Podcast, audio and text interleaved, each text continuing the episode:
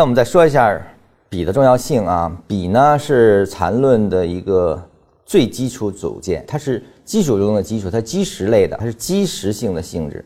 那它本身也是一个最基础的分析单位啊，也说我们也通常用到个月线或者说这个周线。你说你要抄底，或者说你要判顶，那一定是。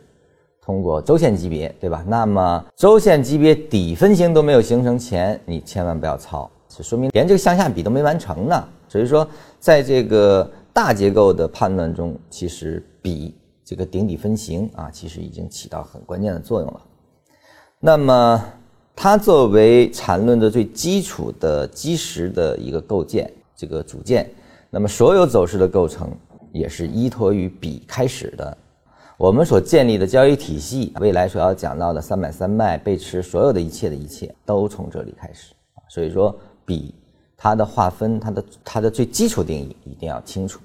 那么，笔呢，它的这种构架，它是保证了缠论对于市场描述的这个客观、我们的完整性，包括可复制，其实起到了根本性的决定意义。而这个。恰恰完整性和客观性呢，又是在处理笔时候的一个核心指导原则。那么这个呢，先提示一下。那么我们还是在后期的时候重点详解怎么样处理。